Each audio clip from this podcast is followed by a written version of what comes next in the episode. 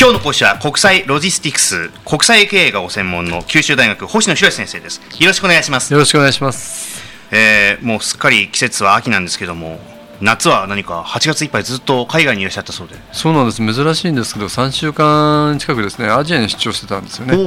で前半はインドシナ半島それから、まあ、最近ではこのエリアのことをグレーターメコンサブリージョンなんて言い方しますけどラオスカンボジアタイのロジスティクスの調査だったんです。で、はい、後半はあのブータンと半日だけインドにも行ってきたんですけど、えー、まあ、そんなところなんですけど、えー、今日はそのロジスティクスの調査えー、もしてきたところ。それとラオスとブータンの内陸の国この2つについてですね、えー、今回と次回でお話をしたいと思います。はいお願いします。あのラオスとブータンって今2つの国挙げましたけど、ここにいくつか共通点あるんですよね。お共通点はい、うん、でその一つは実はあのあまり嬉しくない話ですけど国連によって後期開発途上国リーストディベロップカントリー LDC っていうんですけどそういうふうに位置づけられていることなんですあそうなんです、ね、はい。まあ、所得水準が低くて、うん、えー、人的資源に乏しくて経済的な基盤を欠いているという国なんですよね。うん、でこういった国世界には48カ国あるそうなんですけどラオスともブータンもその中の2つなんです。はいで確かにですね実際に行ってみても外資系企業の直接投資っていうのも本当に見られないです。例えば外資系のホテルだってほとんどないんですよね。そうですか、はい、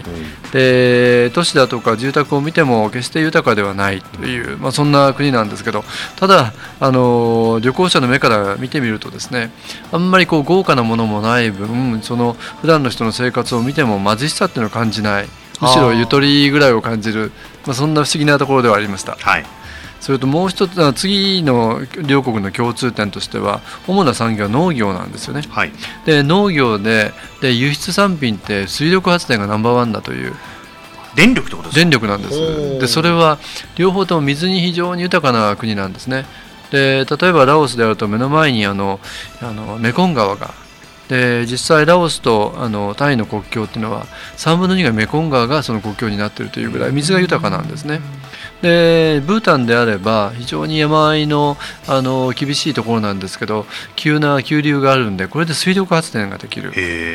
でそのためにラオスからカンボジアへ、えー、ブータンからインドへ電力が輸出されているという国なんですね。で実はこの2つ3つ目のまあ共通点といえばですね共に海に面してない国、はい、内陸国なんですね。で内陸国ってどういうことなのかっていうとですね、実は非常にこれハンディキャップがあって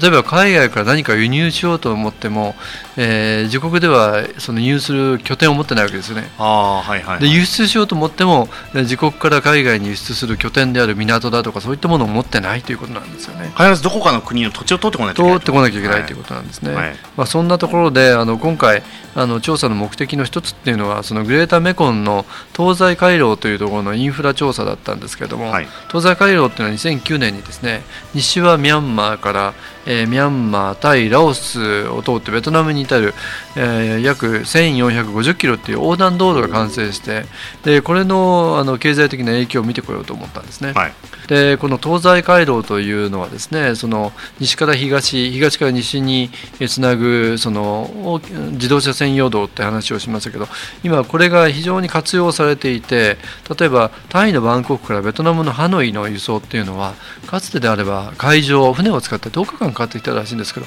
今はトラックで2日で行けるという。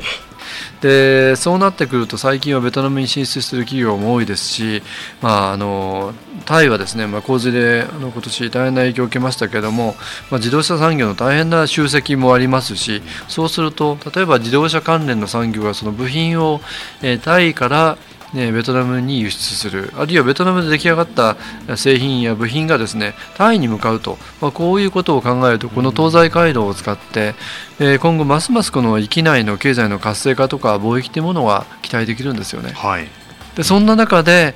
取り残されるんじゃないかと心配されるのがこの内陸国のラオスなんですよね。はい。でラオスっていうのもその東西回廊が途中を通ってる国なんですけれども、うん、ただ残念ながらこう見る限りですねその西のタイから東のベトナムに至るこの回廊の素通りをするだけっていうことなんですね。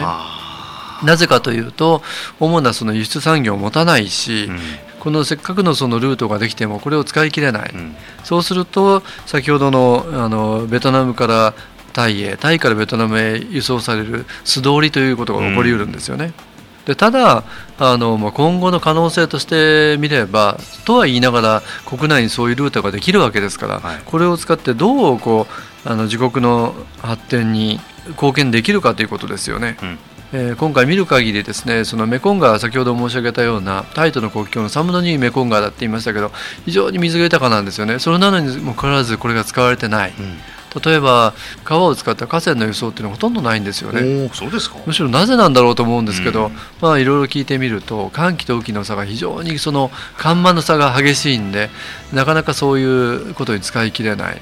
ということがあるんですけどやはりもう大変なこれは資源なんでこの河川というもの、はい、これを使ってその産業をあのもっとこう国内で育てていく。それを東西回路を使って海外とつなげていく。そんなことが今後のラオスの内陸国ラオスの発展の可能性なのかなということを考えながらこういろいろ調査をしてました。そうなんですね、はいインフラが整備されているから輸出産業も栄えるのか、輸出産業が栄えればインフラも栄えるのか、はい、なんななんかね、どっちが先だみたいな話もあるのかなって気がしましたけども、はい、もうすでにこのラオスの場合はインフラが出来上がってるんで、えー、これを使っていかに国内産業の育成に努めていくか、うん、それが課題なのかなと思いました。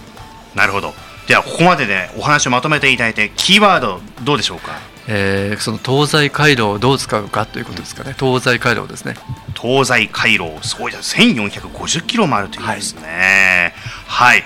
えー、今朝は、えー、国際ロジスティクス国際経営がご専門の九州大学星野博先生にお話を伺いました。ありがとうございました。ありがとうございました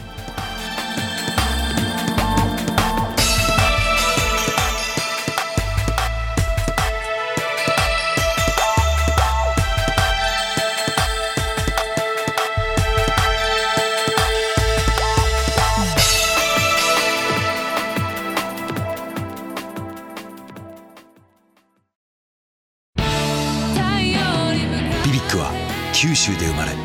九州の人たちに光を届けています。九州のお客様が光り輝くように。それが QTnet の変わらない思いです。キラキラつながる QTnet。